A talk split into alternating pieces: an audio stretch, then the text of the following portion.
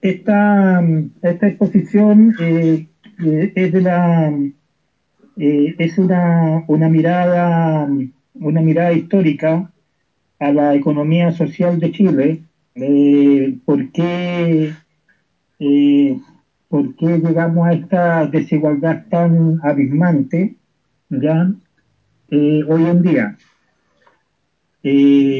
Ya pasemos al, al otro. A, la, segunda lámina. Ya. Eh, Chile nació desigual. Eh, desde el control de la administración de Santiago, se fue desarrollando una aristocracia de campo y de escombro con un colchón militar. Una gran masa del pueblo mestizo eh, trabaja sin derechos y el pueblo mapuche en el sur aislado. Las riquezas se concentran en la capital, los dueños de la tierra comercializan y venden el trigo. Esta élite pequeña se enriquece y la gran masa del pueblo crece y se desarrolla en una escala mayor que los españoles viviendo en la pobreza más absoluta. Eh, al otro... Yo, yo, quisiera aportar un poco... Ahí. Allá. Ya. El, el feudalismo del campo chileno. El contraste entre que tienen y los que no tienen son abismantes. Y esa pobreza se ve agravada porque no existía el, el concepto de Estado como una identidad eh, que deba hacerse cargo de las necesidades de la población. Es un mundo vinculado a la propiedad de la tierra, la cual es heredada solo por algunas familias. En, estas tierras vivían trabajadores, trabajadoras en calidad casi de esclavitud, en cuanto eh, solo obtenían por su trabajo lo necesario para comer, no existiendo casi ningún control al respecto, constituyéndose en un sistema casi feudal. Esta elite se perpetúa en el tiempo con poderes en las distintas esferas de la economía y el control sobre la soberanía nacional. A la otra.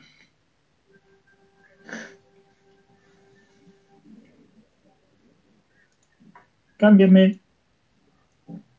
Ya cambié.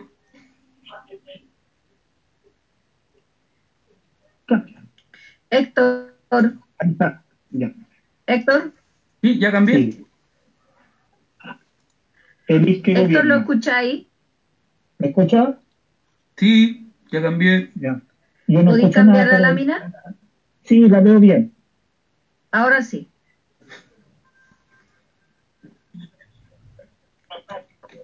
Aumento, ¿eh? Tienes que ponerla horizontal para ahí lo veo mejor. Ya. Eh, la élite que gobierna.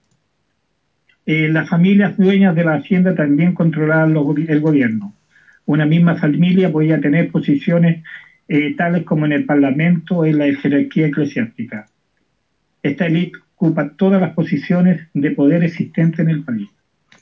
Pero esto no ocurre solamente en Chile agrario, sino también en la incipiente industria minera, cuya, cuya auge va desde a mediados del siglo XIX hasta la primer tercio del siglo XX, en el caso del salitre, y se extiende a mayor tiempo en el carbón y el cobre. Continúa hasta nuestro eh, día. Si bien eh, muchos dueños de las minas salitreras fueron extranjeros europeos, también hubo entre ellos algunos de élite chilena. En las oficinas salitreras se repetían las mismas, eh, la- se repetían las mismas situaciones eh, feudal de verdadera esclavitud, ya que los trabajadores y trabajadores ganaban solo para comer y más aún eran pagados con fichas que solo les servían para comprar en, los, en de la eh, propia oficina.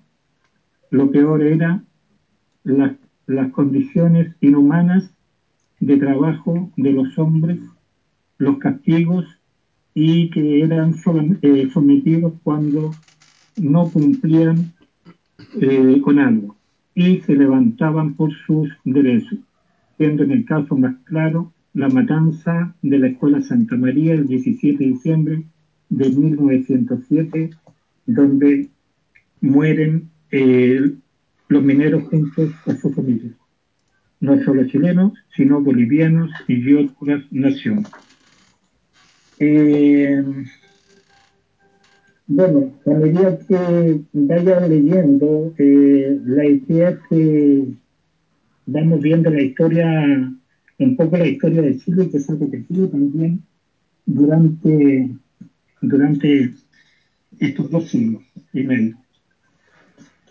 Eh, la otra, la élite y la industria chilena. En 1895, un censo realizado por la sociedad eh, Fomento, Fomento Fabril Sofofa estableció que en el país había 2.419 establecimientos industriales. De ellos, 240, el 10%, fueron creados antes de 1870. Los rubros eran diversos, abarcando desde alimentos, bebidas, tabaco, textil, calzados, productos químicos, eh, minerales no metálicos y productos metálicos, incluyendo maquinarias. Las estadísticas indican que en 1862 los motores a vapor eran empleados en siete molinos, dos, eh, dos fábricas de galletas y uno de aceite y uno de chocolate. Eh, Andrés, eh, y Carlos Angos fueron los pioneros de la producción eh, a escala de cerveza de Chile. Eh, en primero en Valparaíso en 1827 y el segundo en Valdivia desde 1850. Eh, una importante industria de rubro de alimentos fue, sin duda, la refinería de azúcar de Viña del Mar, cuya construcción se inició en 1870.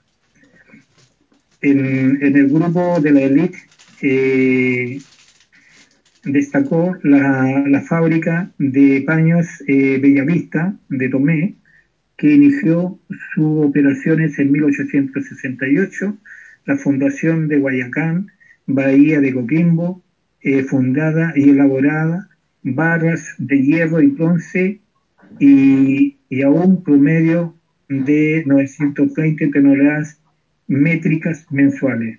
En 1872 eran de excelente calidad y casi la totalidad eran exportadas a Gran Bretaña. El próximo. La crisis y la reacción de la élite.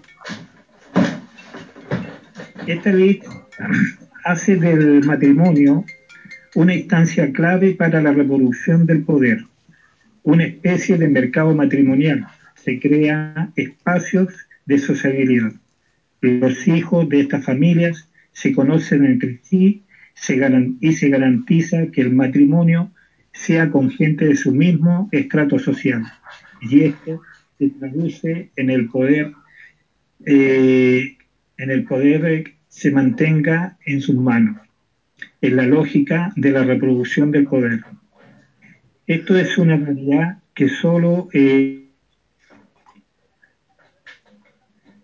romperse de manera definitiva con propuestas económico como lo es eh, el intento chileno de la vía al socialismo en el gobierno de Salvador Allende, que termina con el golpe de Estado cívico-militar en septiembre del 73, pero que se inicia mucho antes, inclusive, de ser electo Allende desde el gobierno norteamericano de Chile. Esto fue, como se llama, planificado mucho antes de que el guion de, de Eso ya se venía, eh, por lo menos como tres años antes, ya venía Estados Unidos planificando el triunfo de Salvador Allende para poder rebotar. Eh, Chile eh, experimentó el neoliberal. La primera etapa del neoliberal chileno entre los años 1704 y 1802 se caracteriza por una fiebre doctrina de los Chicago Boys, escuela de Milton Friedman. Eh, esto se tradujo en una extrema, eh, extrema de las exportaciones, se reforma el sistema bancario, la apertura comercial hacia el exterior respuesta a las políticas contractivas adoptadas durante estos años trajo como consecuencia alta tasa de desempleo, disminución de los salarios y quiebres de empresas. Para amarrar este sistema económico y político se requiere de una constitución aún más adecuada y es por eso que se impone la constitución de los constitución impuesta a base de terror y sangre creando la garantía eh, constitucional para los establecimientos del sistema económico social neoliberal.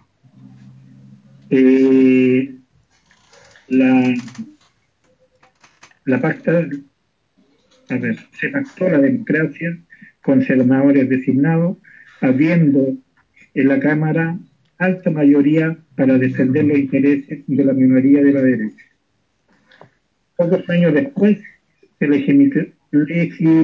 legitimizó la constitución del 80 con Ricardo Lagos. Nace una nueva casta política, nuevas familias, con participación, con distintos eh, cargos en el poder, garantizando y fortaleciendo el sistema neoliberal que rige hasta hoy en nuestras vidas. La otra más. el siguiente. La nueva economía, esto es eh,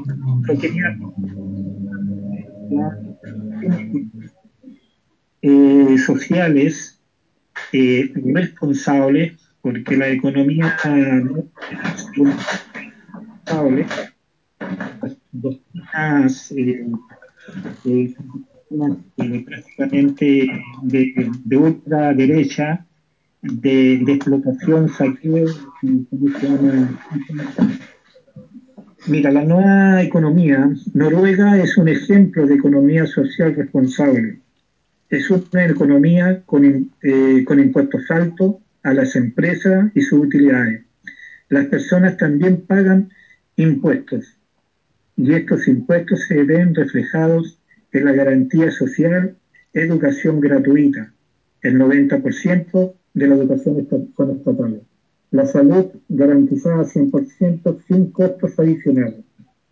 El estándar de, de, vida es más alto, pero los salarios, los salarios cubren las necesidades de la familia. Las exportaciones, eh, las exportaciones del petróleo como recurso económico, las bases de exportaciones del 60% para Noruega y el 40% para los privados y extranjeros. Los subsidios estatales para los pequeños agricultores emergentes, el Estado subsidia la siembra, la cosecha y le garantiza la compra de sus productos. Eh, el otro, ¿a qué número vamos?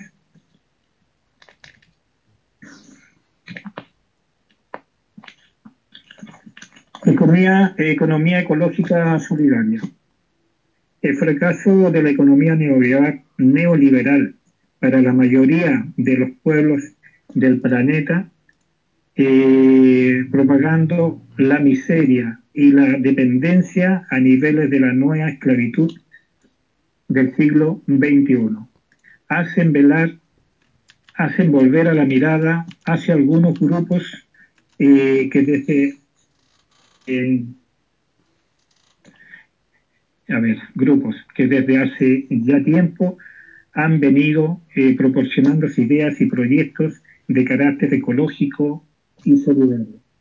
Pero, eh, cuando eh, buscamos en estas nuevas eh, formas, descubrimos que en verdad son las más antiguas y tienen sus orígenes en los albores de la humanidad.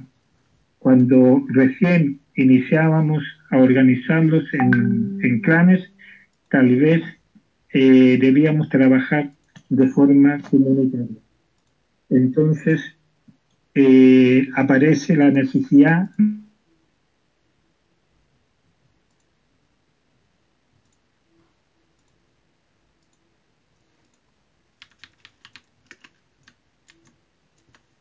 de lo necesario. Luego aparece también la necesidad de cumplir roles cada uno de igual importancia dentro de esa comunidad. Posteriormente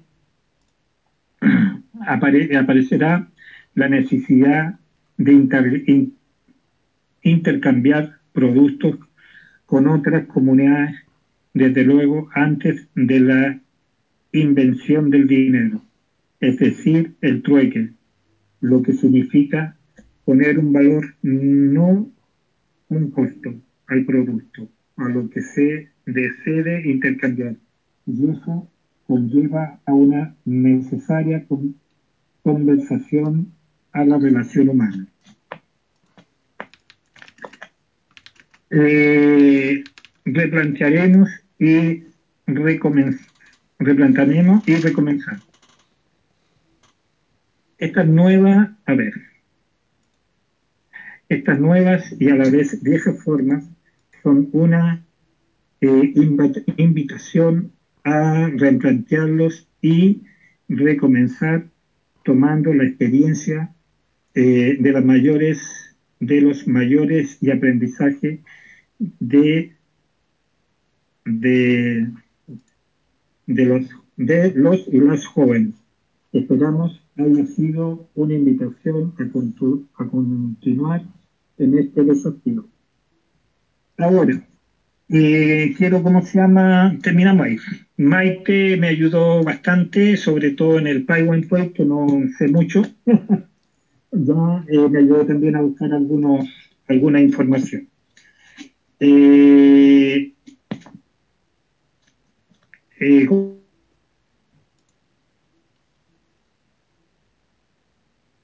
¿Cómo se llama? La idea mía era la historia de Chile de que de alguna manera, eh, de alguna manera, Chile siempre ha sido un país desigual. Ya eh, nacimos eh, eh bajo una colonización, eh, ¿cómo se llama? Que nos llevó a explotación y prácticamente vivimos mucho en un un siglo y medio prácticamente vivimos en, en ¿cómo se llama?, en brutales eh, pobreza. Eh, la, el poder de, de, de, la élite, que yo encuentro que también es, un, es, es muy importante analizar, ya que la élite siempre se encarga, estas familias que nosotros las venimos escuchando hace décadas, siempre se encargan de ocupar eh, cargos eh, políticos y económicos para seguir manteniendo su, ¿cómo se llama?, sus privilegios y sus poderes. Eh, este paradigma eh, se ha ido repitiendo, han salido nuevas castas políticas, nuevas familias, nuevas familias que se han integrado al, ¿cómo se llama?, a, mantener este este, ¿cómo se llama? este poder eh, enmascarado en, en, democracia. ¿ya? Eh, ahí tú tienes el ejemplo, eh, la misma familia de, de Bachelet, con, ¿cómo se llama? con la problemática de, de Dávaro, ¿ya? los hijos de Piñera, y sucesivamente, hay tantos, para poder de, de dar ejemplo. Eh, no es necesario hablar de cifras eh, en cuanto a, cuánto se llama, a cuánto percibe, a cuánto es el salario de cada de, los trabajadores. Yo creo de que eh, esto a nosotros nos sirve para poder analizar históricamente, ya, porque nosotros también hemos tenido eh, determinados eh, momentos históricos de alzamientos de lucha y no, eh, no lo ha permitido ir más allá para conquistar el, el, un poder político que los permita que los permita que la sociedad sea más justa. Ya, eh, te voy a, lo, voy a, lo voy a dar, por ejemplo, el, en el año 86, en tiempo de dictadura, el Partido Comunista eh, proclamó dentro de su política la, rebelión popular, ya, y proclamó la soberación nacional con la utilización de todas las formas de lucha, incluyendo la vía armada, ya. Pero también estaban los factores, ¿cómo se llama?, objetivos necesarios, también estaban dados, pero el factor subjetivo no. Al interior del Partido Comunista no, ¿cómo se llama?, no estaban todos claros y no todos estaban por entregar la vía para, para cambiar eh, drásticamente un, ¿cómo se llama?, un, eh, eh, los cimientos del capitalismo, ¿me entiendes? Después pasa, llega la, la, democracia, entre comillas, una democracia pactada, ya se compró se compró la democracia con el 10% de, ¿cómo se llama?, de, de las utilidades del cobre para que las Fuerzas Armadas se fueran a sus cuarteles, ya. Eh, se trabajó, a, se hizo a medida de lo posible, eh, Ricardo Lago eh, ¿cómo se llama?, profundizó más, profundizó, legalizó prácticamente la constitución del asunto, ¿ya? Y los partidos prácticamente se volcaron nuevamente a, ¿cómo se llama?, a, a seguir una, una dinámica de, de, acomodo y explotación de, de enriquecimiento eh, de ellos mismos, olvidándose de la ciudadanía y la población, ¿ya?, en el 2006 eh, salió la revolución de los pingüinos, el 2011 los universitarios. Hoy en día, entonces, eh, mi pregunta es, y siempre me, he dado, me ha dado vuelta, eh, teniendo, teniendo las mismas condiciones, ¿cómo se llama?, eh, de pobreza y, de, ¿cómo se llama?, y de explotación, que otros años han cambiado el, ¿cómo se llama? el escenario político, histórico también y, y económico, pero estamos sometidos igual, ya eh, estamos eh, nosotros capacitados como, como asambleas constituyentes. ¿Qué nos falta a nosotros, ya como asamblea, para tomar el protagonismo, ser la, sea la vanguardia de este proceso histórico constituyente para lograr, eh, ¿cómo se llama? Eh, para lograr eh, tener un plebiscito y posteriormente elaborar la constitución. ¿Ya?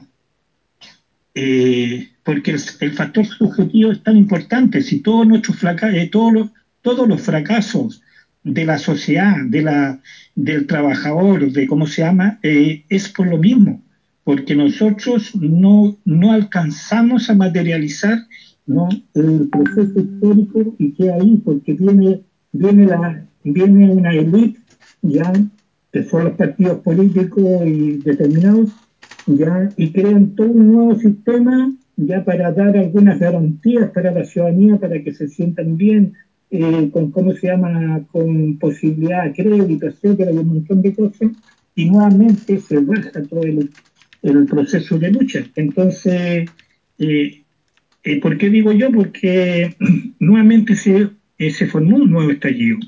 Y estamos conscientes que esto no vuelve atrás, pero nosotros como asambleas territoriales, como, como organizaciones sociales, estamos en capacidad que nos falta para poder lograr y ser vanguardia de este proceso. Eso sería, por eso que yo quise ponerlo de la forma histórica de la élite de, de esos años con la élite de hoy en día, que es la misma tónica de mantener el poder. Eso.